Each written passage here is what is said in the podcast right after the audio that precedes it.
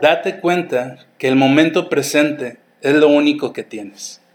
Haz que el aquí y el ahora sea el principal enfoque de tu vida.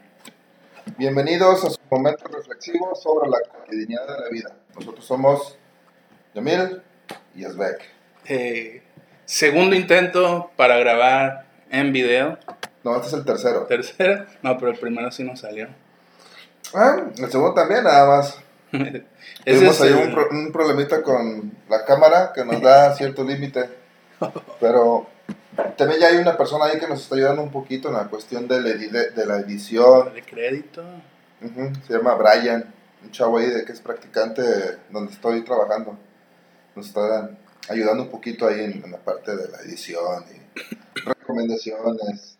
Poco a poco ahí vamos a ir aprovechándonos de los estudiantes. Como, como algunas Como, instituciones. como toda empresa. no, no es cierto, no es cierto. Pero bueno, entonces recordemos que habíamos propuesto hablar del primer modelo eh, ¿Qué tal? gestal, ¿sí? De, la, de los psicoterapéuticos, estaba queriéndome acordar Ah, de ese modelos término. psicoterapéuticos. Y habíamos hablado de los autores. eh, Primero hablamos generalidad de la, en su del modelo, sí, autores, y ahora vamos a pasar a los, a los leyes, principios. principios. Teóricos. Principios, ¿eh? Porque leyes es la otra. No, es que mira, no, no utilizan como tal ya la palabra leyes, porque se dice que la ley es Algo estable, algo que ¿no? va a pasar, o sea, como la ley de, de la gravedad, o sea, es una ley de que todo lo que sube tiene que bajar, y cosas así. Pero en algún momento también se puede cambiar. No sé, quién sabe. Si algo pasa en la tierra. Ajá, ¿eh? Pero bueno, No entramos a pláticas, no es el, no es el a lugar. pláticas fuma- fumadas. Este, bueno, eh, hoy vamos a, como ya lo dijo Yazbek, hablar de los principios del modelo gestal. Le compartía que hoy he encontrado a una psicóloga que se dedica a eso. Yo pensé que iba a chocar porque pues ya ves que yo del enfoque psicoanalítico, Ajá. ella del gestal, pero sí me he dado cuenta que nos ha ayudado este- esta temporada a conocer más a fondo y no por encimita y, Sí, y sí. podemos rescatar. Yo también cada vez que leo digo, ah, qué diferente a lo que llevé a aquella clase MP que tuve ahí. y medio discutimos en el grupo, Sí. dos sesiones. De hecho, yo le decía eso, le decía, hace poquito grabé un podcast con un amigo y hablamos de, la- de este modelo y la verdad, siéndote sincero, para que no faltarte el respeto, yo veía como inútil este modelo, poco funcional. ¿Y qué te dijo? ¿Qué te dijo? Me dijo, no, ¿verdad que sí tiene sus cosas positivas? No, sí, ya. Pero bueno. Entonces, recordando un poquito qué es la terapia gestal, pone énfasis en la manera en que las cosas se experimentan y las formula la mente, más que preocuparse por el contenido de lo que nos ocurre.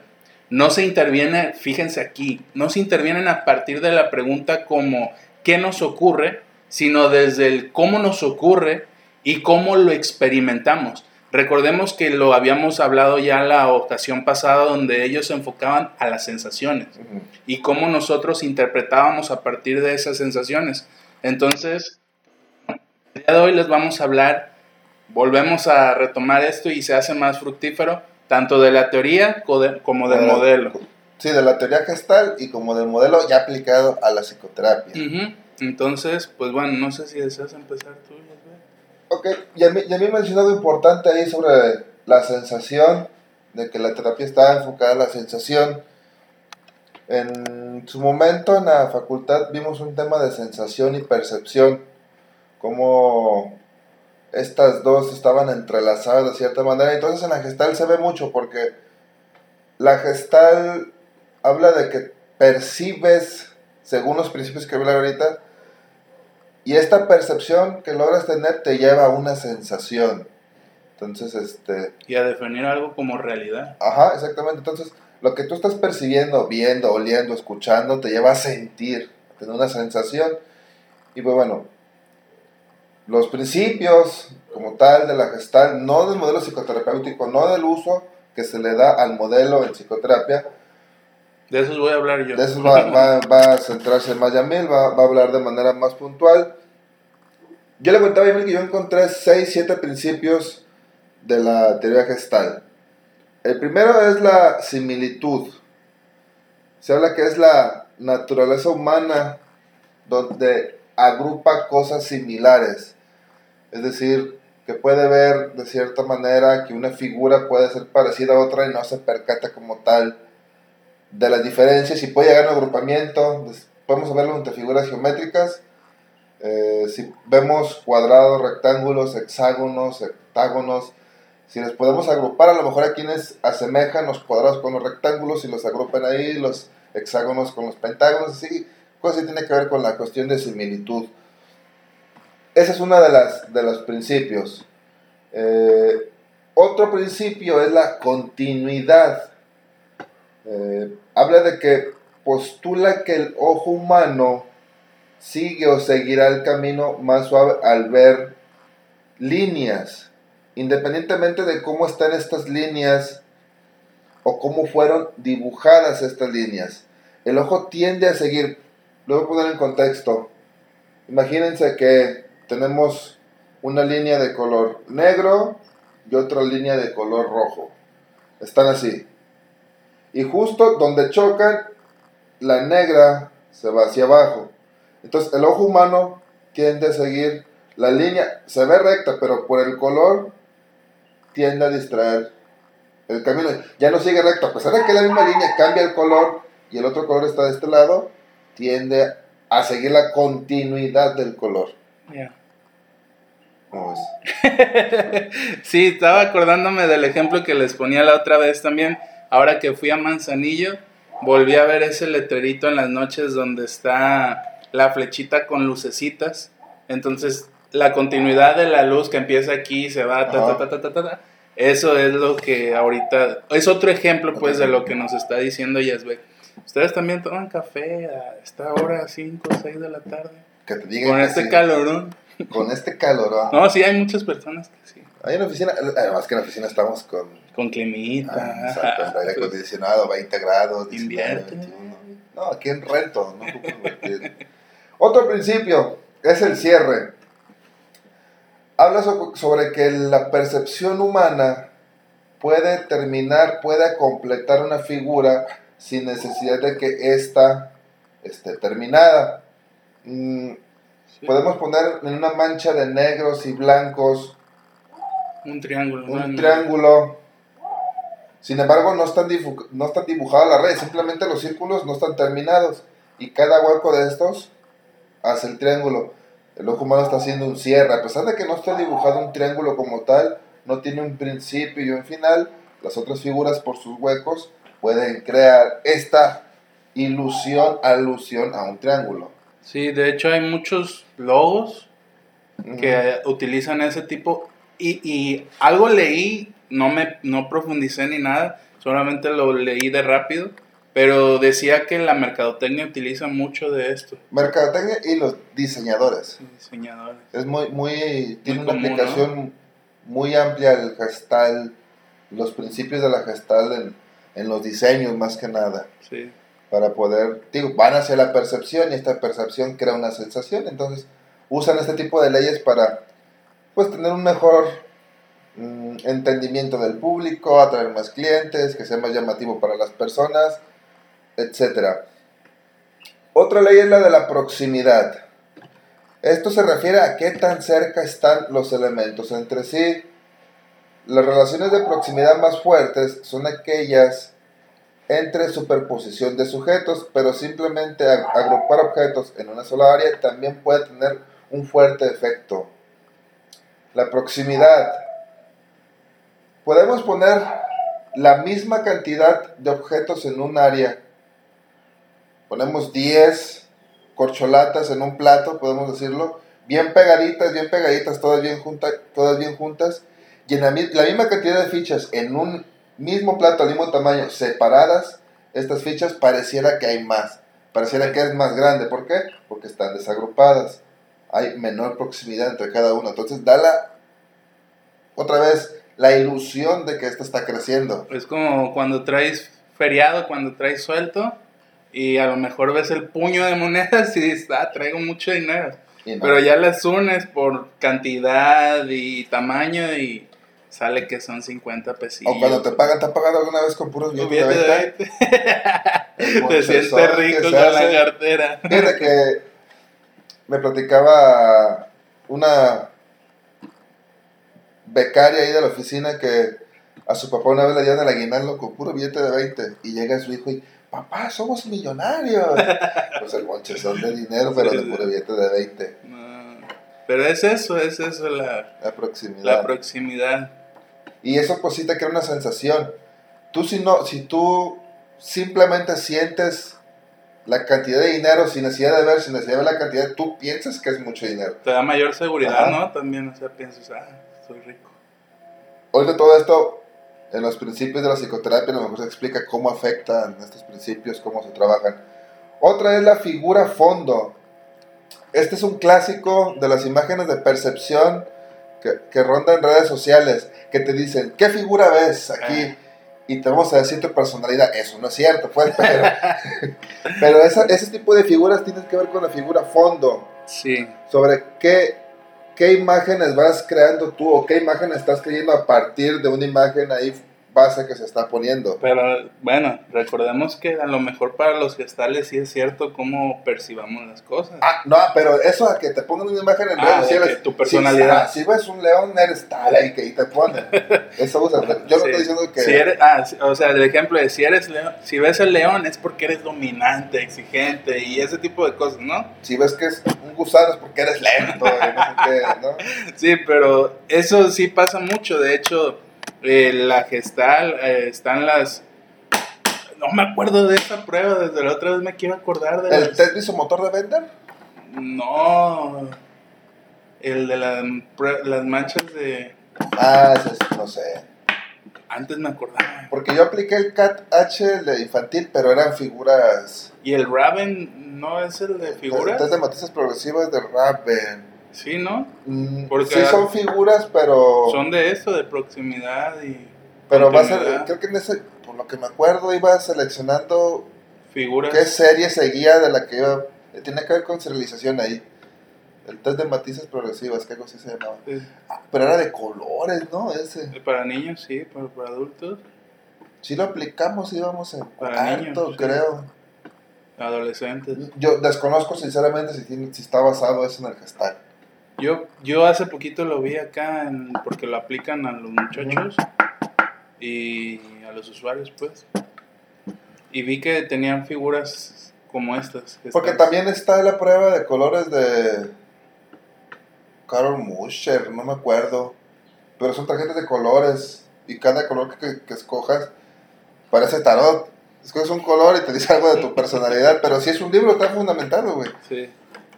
Pero bueno, entonces, sí, esto, hay una imagen ahorita que recuerdo que está como un señor leyendo, pero a la misma vez se ve como que si alguien está haciendo sexo oral y ese Ajá. tipo de Ese cosas. tipo de imagen. Sí, El, el, el que yo encontré es las copas. las copas, exactamente. O el de que ves que hay dos personas que se están viendo y, y se van haciendo como que cuatro y que se Ah, van sí. haciendo más rostros. Sí, sí. O ese que tienes ahí de los diferentes animales que puedes detectar en un árbol. en un árbol. Y ahí fíjate que en el tipo de, de ilusiones de figura fondo, bueno, tenía- había leído que se mezclan muchas veces los principios de la gestal. Hace rato hablaba de las de cierre. Y muchas veces las de cierre se mezclan con las de figura y fondo porque tú vas viendo cómo se cierran sin necesidad de que exista un contorno. Tú vas percibiendo ahí forma, ¿no? Una forma, exactamente. Otra es la simetría y el orden. Eh, también se conoce como, vamos aquí, voy a hacerme, no sé si es alemán, Pragnanz. Sí, mira, palabra alemana, que significa buena figura. Lo que este principio dice es que el cerebro percibe o percibirá formas ambiguas de la manera más simple posible. Por ejemplo, una versión monocromática del logotipo, logotipo olímpico. Se ve como serie de círculos supuestos en lugar de una colección de líneas curvas, como si estuvieran una arriba de otra, ¿no? Sí. Ya, no- ya si le ponemos colorcito, pues ya sabemos Ajá, que con son el los color. Pero en los, los aros, no recuerdo yo ya con, haciendo memoria de los aros de los Juegos Olímpicos, pero sí da la ilusión de que están así, Están unidos, ¿no? O bueno, de que están así Sí. o están así. No, sí están así. ¿Así? Sí. ¿O así? No, así. No me Pero, acuerdo muy bien. Este, pero mira, sí, una- pues una- es eso. pero voy a echar esta. Yo ahorita les voy a explicar. Mira, aquí está en, un, en monocromático y pareciera que está. Y acá este sí da a entender que uno está arriba sobre otro. Está un círculo, un cuadrado y un triángulo en blanco y negro. Entonces pareciera que es una misma figura. Sí. Y ya en color se nota la diferencia de las figuras y pareciera que uno está al fondo, otro está al... Ah, sobre, encima de uno o debajo del otro. Pero imagínense, nuestro cerebro hace todas estas percepciones hasta ahorita de Simplemente con un cambio y que fue el cambio de color. O sea, es la misma imagen, nada más que uno está blanco y negro.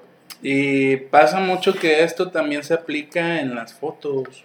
Sí. Eh, no sé si han visto videos donde se colocan hasta larga distancia y hacen como que están tocando la, la Torre Eiffel o que están deteniendo la torre de la que está en Italia, ¿cómo se llama? ¿La Torre Eiffel? No, ¿En Italia? en Italia, la que está caída así como... No, güey, esa es la Torre Sí. de Pisa, ¿no? Pero es en Está en Italia, Italia, la ¿no? Torre Eiffel está en Francia, sí es cierto. Sí, no, ¿de qué onda? Sí, sí le sé. ¿Sabes qué? hoy, hoy estaba viendo, hay un pequeño corte, ahí en un breve tiempo que tuve, vi un video de Whatever Tomorrow, de los Juegos Olímpicos, y sale Luisito Rey que según que los llevó a otro, a otro lugar era Italia y, y el hijo de la torre de la Torre Eiffel Ah. estaba ahí. y yo me quedé con que sí.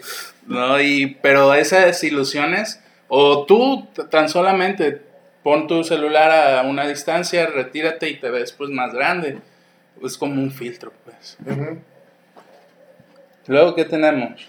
La última, que esta fue agregada, y ahora sí, esta la encontré debido al, al uso que le dan los, los diseñadores.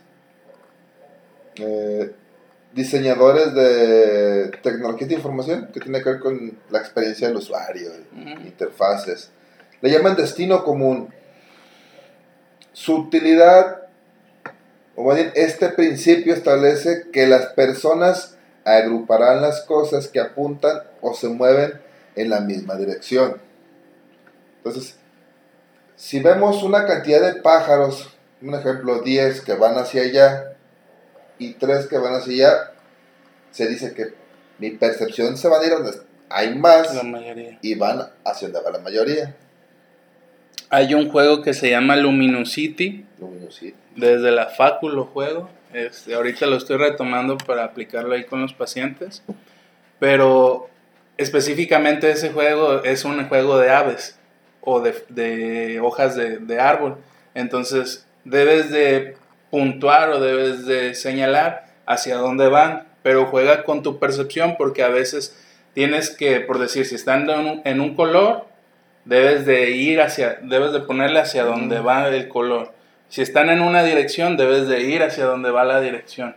Y te cambian color y dirección y entonces es a veces difícil porque debes de seguir una hoja entre varias y te confunde. Pues, pues a veces también pasan los videojuegos, sobre todo los que tienen que ver con combate o ir combatiendo con diferentes. Y tú vas en una sola dirección combatiendo hacia donde van saliendo un puño. Y de repente sale otro, otro lado que ni lo viste y ya, ya perdiste. Entonces ahí van, pues la aplicación, esta parte del destino común. Que cuántos choques a lo mejor no hay porque vemos que todos van en una sola dirección y no vemos del otro lado. Y no, hay un choque. Ya, yo ya atropellé a alguien. Salió caro. ¿Salió caro? ¿Leve? Pues, por lo que me han platicado, o sea, simplemente, o sea, el otro día actualizaron la lista de, Ah, sí.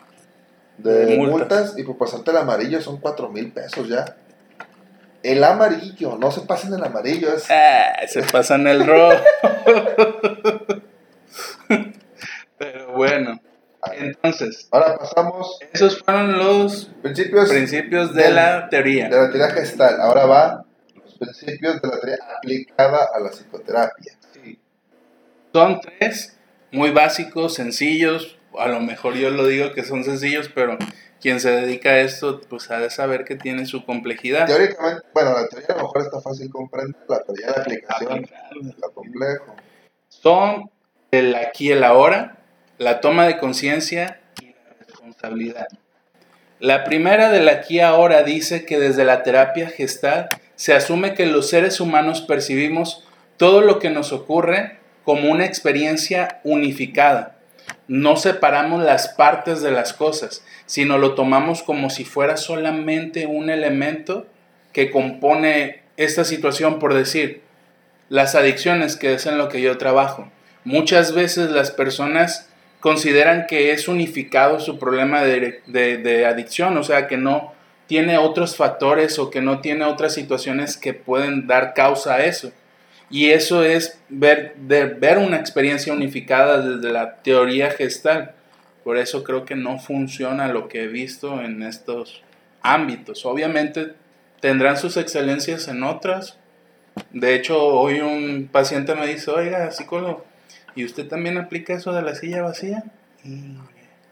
Pero ¿cómo? Entonces ellos están enfocados únicamente en el presente. Sí. Pero están estrictamente en el presente.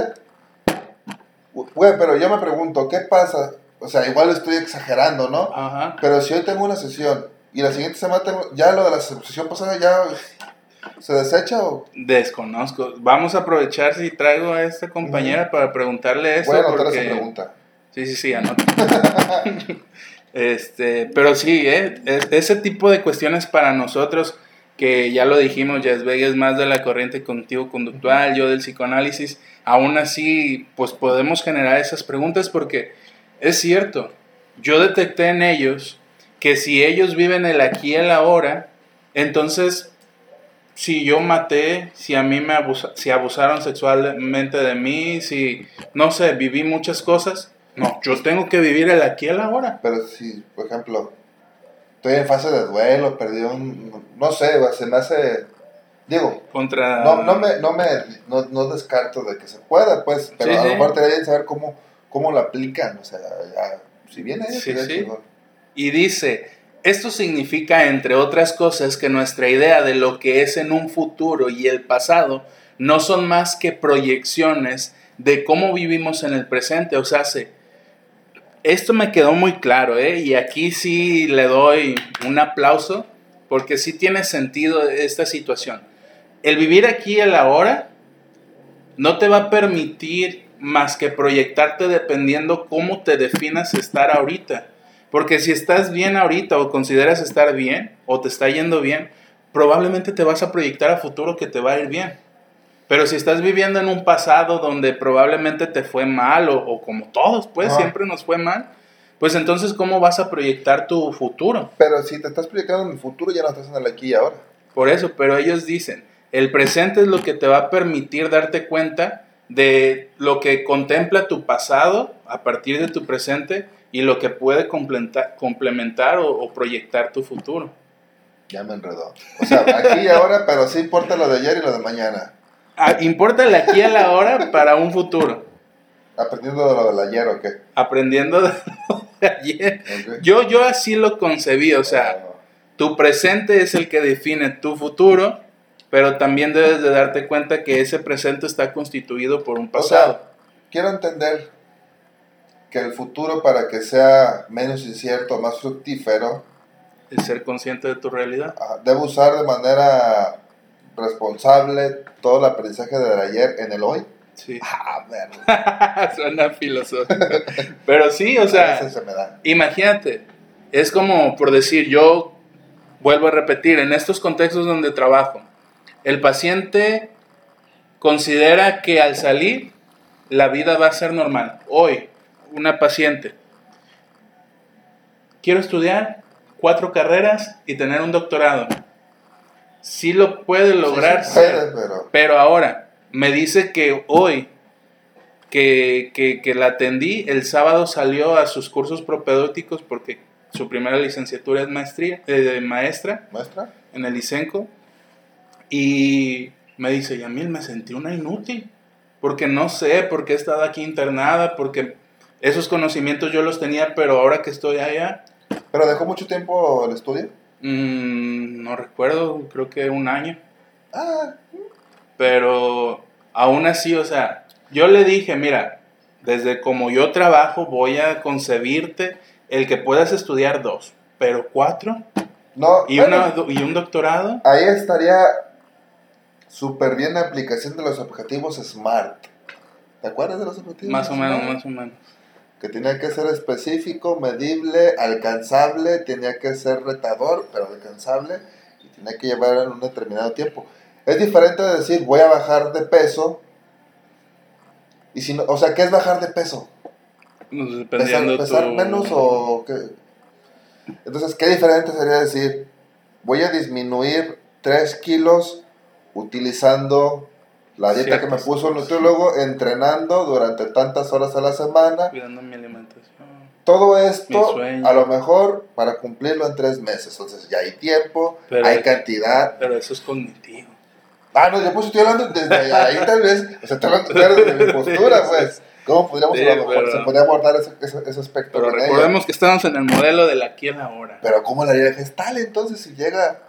Pues Ni tú- idea. Eso, imagínate que mañana llegue, no, mejor no voy a estudiar nada. Porque veo que está difícil. Es que yo entendí en, este, en esta situación que las estaban manteniendo en una burbujita de fantasía. Y discúlpenme, a lo mejor me equivoco, ya mi compañera, si es que la podemos traer, nos va a aclarar todas estas dudas. Ahí se puede mejor- grabar, en- ahí donde estás. Mm, no sé. Hay que ver para ver Si no la traemos, sí puede. No, sí, sí puede, nomás que ¿Qué? pues, está muy pequeño, no, no se me hace un poco impresentable. Es lo que hay. es lo bueno, que está hay. bien.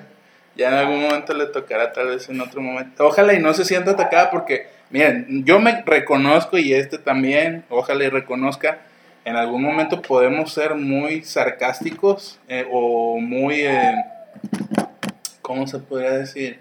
Ofensivos o no, No. sé, pero en relación a nuestras preguntas, pues, Ajá. porque vienen desde la incertidumbre Ajá. y queremos datos específicos y que nos satisfaga Somos La- curiosos. pero bueno, dice en este, en este, de- en este principio de la aquí a la hora que en definitiva trabajando nuestra manera de pensar el presente, estaremos interviniendo sobre nuestras maneras de plantearnos el futuro por llegar y el modo en que echemos la vista atrás para revisar el pasado. Entonces, un poquito como tú lo dijiste, hay que retomar el cómo, ¿cómo lo dijiste? Ya Hay que, hay que tomar con responsabilidad algo así del pasado, ¿no? Y aprender y para utilizarlo en el presente, ¿va? Sí, Ah, ahora. Qué interesante. Pues el segundo, eh, ¿qué dijimos? Principio. Principio. Es el de toma de conciencia. Para esto les voy a leer una frase que también traje. Eh, dice, lo que necesitas para cambiar a una persona es cambiar la conciencia de sí mismo. que se necesita para cambiar a una persona es cambiar la conciencia de sí mismo. O sea, yo tengo que hacer que cambie la conciencia del otro. No, de, de ti mismo. Ah, ok, ok. La conciencia para cambiar- ah, ya, ya vi cuál es la dirección. Porque aquí yo, y ahorita me lo corriges o tú abordas tu perspectiva, entendí que muchos de los más, bueno, no, todos los seres humanos hacemos juicios y prejuicios antes de conocer a las personas. En ese sentido, nosotros podemos hacer una interpretación o una asimilación de cómo puede ser la otra persona sin conocerla. Y creamos este juicio donde se crea una forma de percibir al otro o de verlo sin tener fundamentos. Y esto va a cambiar cuando tú lo decidas cambiar, porque tu, tu pensamiento, tu forma de ver a la persona está interna. Es que mira, estadísticamente no recuerdo el porcentaje, pero estamos hablando del cerca del 90%, creo que es más o poquito menos, de nuestras conductas son inconscientes. Estamos hablando que solamente el 10% de lo que estamos haciendo todo el día lo estamos haciendo consciente y muchas veces estos juicios, estos pre-perjuicios que hacemos, estos pensamientos que nos llegan son de manera inconsciente, no es como que, ah, voy a pensar así. Ujú. Entonces el primer reto es volver consciente de toda esta situación. Si veo a alguien y estoy generando una serie de, de prejuicios, estoy haciendo ya, tengo algún sesgo por ahí, tengo que analizar por qué está sucediendo eso. Pero aquí no van a analizar. Es que es el problema, es aquí ahora, o sea, hoy lo tengo que encontrar, o, o qué show, o sea. Porque sí tienes razón, o sea, por eso dicen lo de que la primera imagen es, es la más importante. Por ejemplo, cuando te muerde las uñas, muchas veces si te das cuenta ya tienes El dedo, en la boca. Ay, caray. O sea, está Hasta pasando, que te sí está lastimas, pasando o- aquí y ahora, pero ¿por qué? ¿En qué momento? O sea, a otras pues, estoy volviendo a, a los juicios, a lo mejor de cognitivo conductual, pero ¿qué situación me llevó a llegar a esta conducta? ¿Qué, qué primero pensé y sentí para llegar aquí? No sé, No sabemos. se no interesante, pues, se hace interesante, Sí. pero Dice que esto de toma de conciencia para la terapia gestal es imprescindible tomar nota de lo que nos está ocurriendo a uno mismo. por ejemplo, desde el psicoanálisis, ¿qué tan difícil o fácil es llegar al inconsciente y que lo vuelva consciente? Ah, muy difícil. Ah, muy, muy y hablan un chingo del pasado.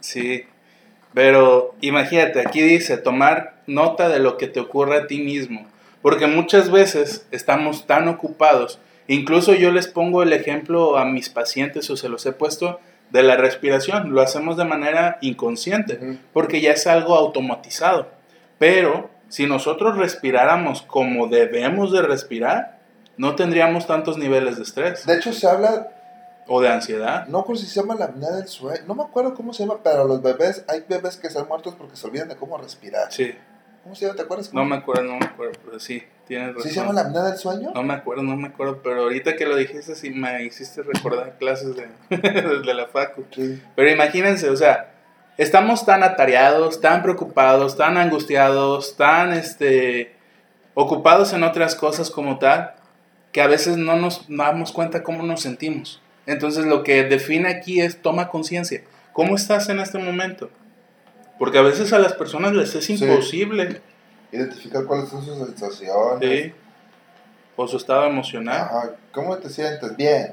¿Qué es bien? ¿Qué Sí, es sí. mal? Pues bien, ya, ¿Qué deja de chingar. ¿Qué es, es bien? Enojado, Sí, pero entonces, o sea, tiene sus, sus cosas favorables Sí. Luego dice, solo a partir de este modo, o sea, se de ser conscientes de ti mismo, podrás detectar nuevas formas de formular el aquí y el ahora en términos que nos acerquen más a la autorrealización. Recordemos que este término de la autorrealización está relacionada con lo que Abraham Maslow propuso en su pirámide Humanismo. Sí. Entonces, si eres consciente del aquí y el ahora, puedes llegar a la autorrealización porque puedes formular el detectar cómo estoy, identificarlo Oye, sí, y si- hacer y algo. si como me siento aquí y ahora es- tengo un chingo de hambre, no he comido en tres días. es, el ¿Qué- qué- qué? es el único que estoy pensando y sintiendo. Pues entonces debes de comer. Pero tengo tres días, o sea, tengo que pensar en el. Me- Estoy pensando que desde hace tres días no estoy comiendo. Ven cómo es este. Yo lo acepto, ¿eh? Esto nomás está. Yo no estoy diciendo que no, pero si me llega, pues bueno, sí, sí me da como que cringe a veces pensar en que solo la aquí y el ahora.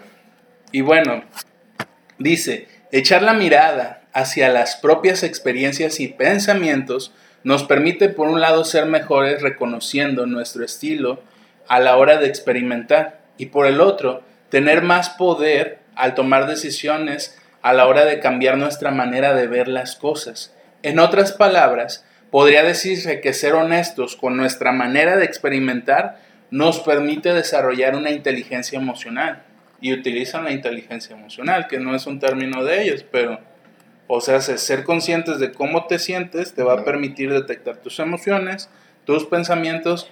De cierta manera, todas las teorías deben de agarrarse una de otra o sujetarse. No, No, es como que no- exista una teoría pura, pura que no tome en no, cuenta no otros todas las teorías, no todas las teorías. ¿Como no. cuál no? A ver. No, no, no, o sea, no es que una teoría debe tomarlo de otra, sino el profesional, el psicoterapeuta, el psicólogo, es el que debe estar abierto a todas las otras corrientes Ah, bueno. y llevar un mejor trabajo. Pero yo me refiero a que todos los modelos de cierta manera han, han- han adquirido conocimiento de otros.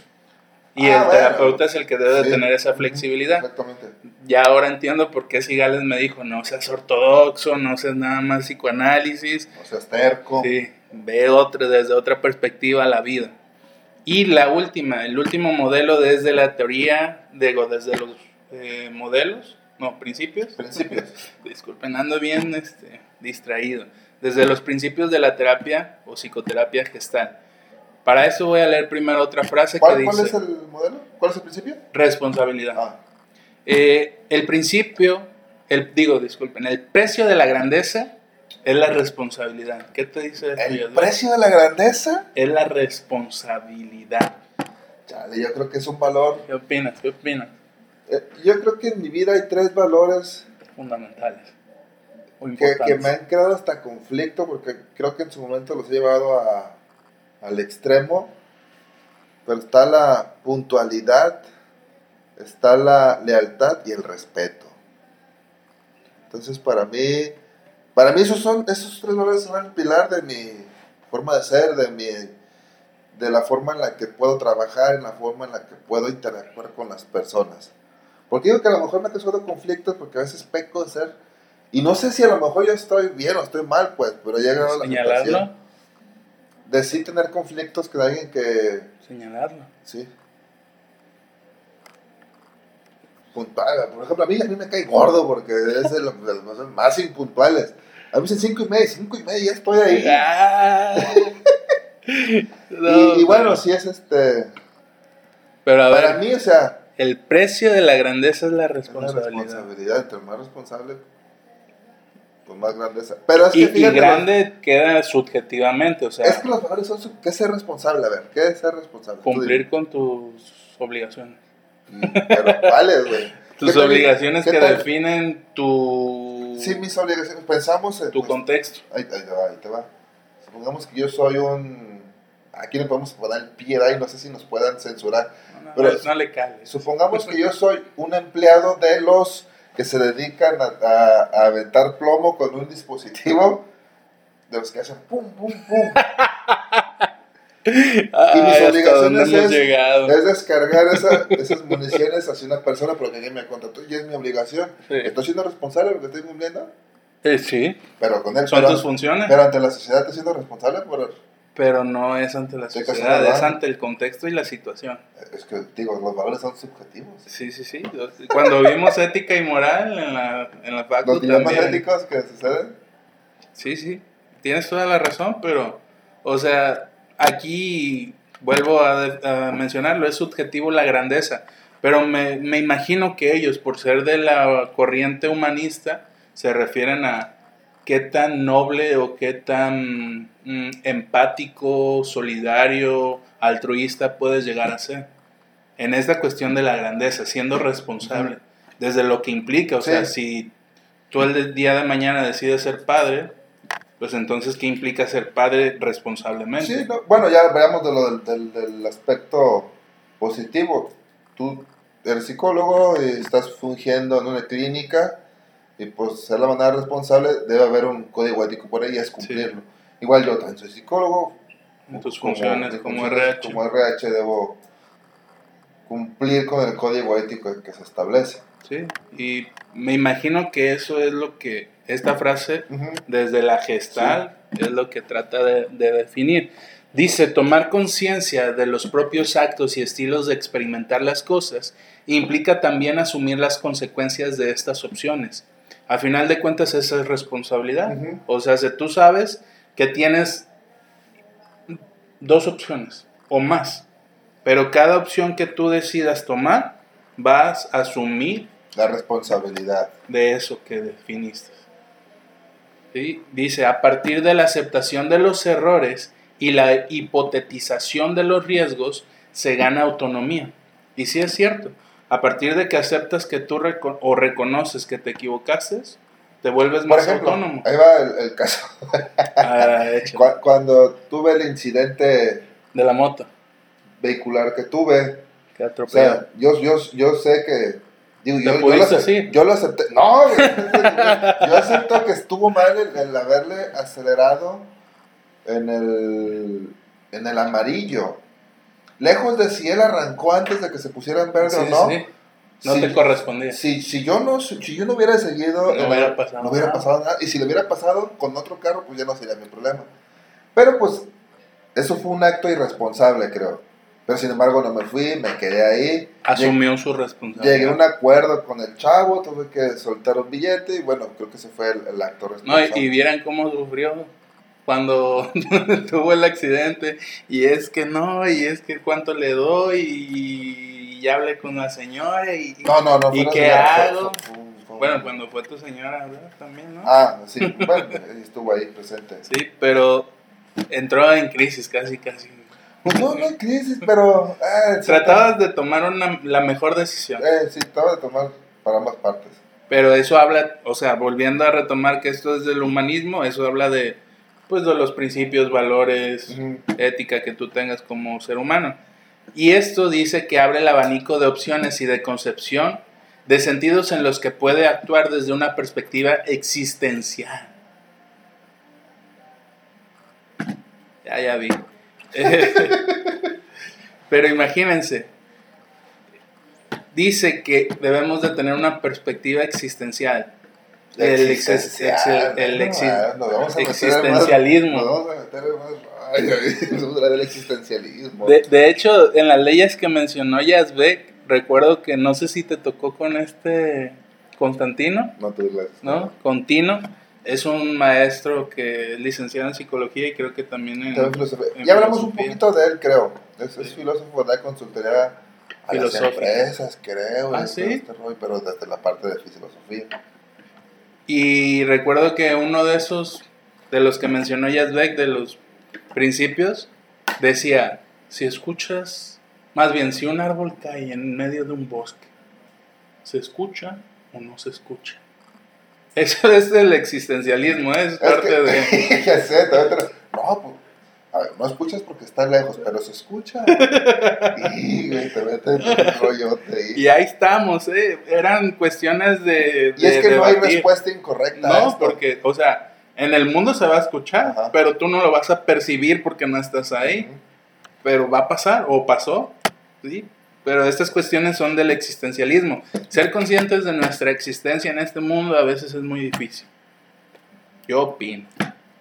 Es como me ha tratado la vida.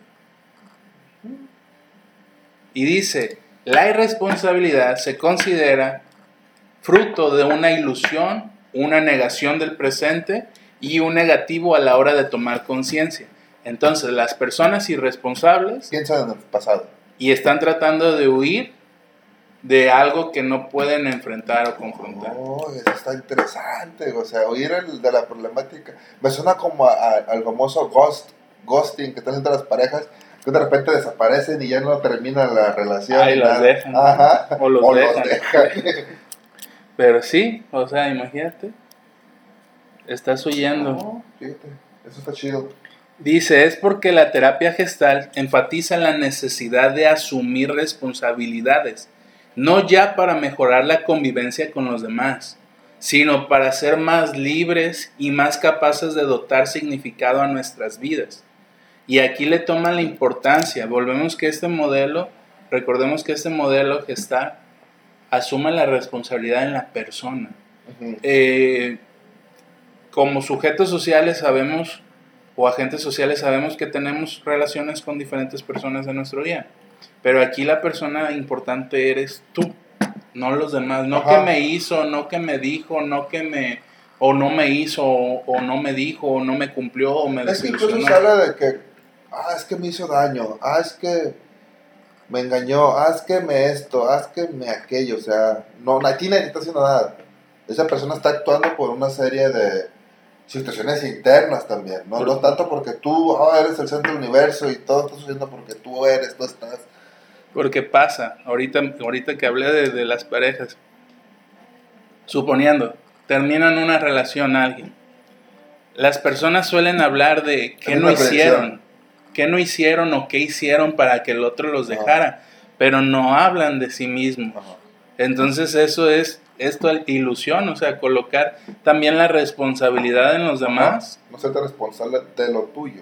Porque yo les he dicho a, a las personas que he atendido con problemas de pareja, les he, he dicho, ¿y tú qué hiciste para que la relación? No, yo no hice nada, es que fue el otro, es que hizo esto, es que... Fíjate, ¿te acuerdas? no fue una experiencia agradable para ninguno de nosotros. Pero cuando estábamos, cuando tuvimos la situación de Mel ahí con el profe de ese momento, voy a no decir su nombre, pero Innombrable. no sé si nombrarle porque tenemos dos, tres. pero cuando fuimos equipo, tú, Sí, Beto, Beto yo y, la innombrable. Y la innombrable. la innombrable. ¿Te acuerdas que en su momento él nos preguntó cuando le dijimos, le expresamos de la decisión que tomamos de ya no considerarlo en el equipo? "Y- Pero ustedes qué hicieron, ya, ya, ya tomaron esto.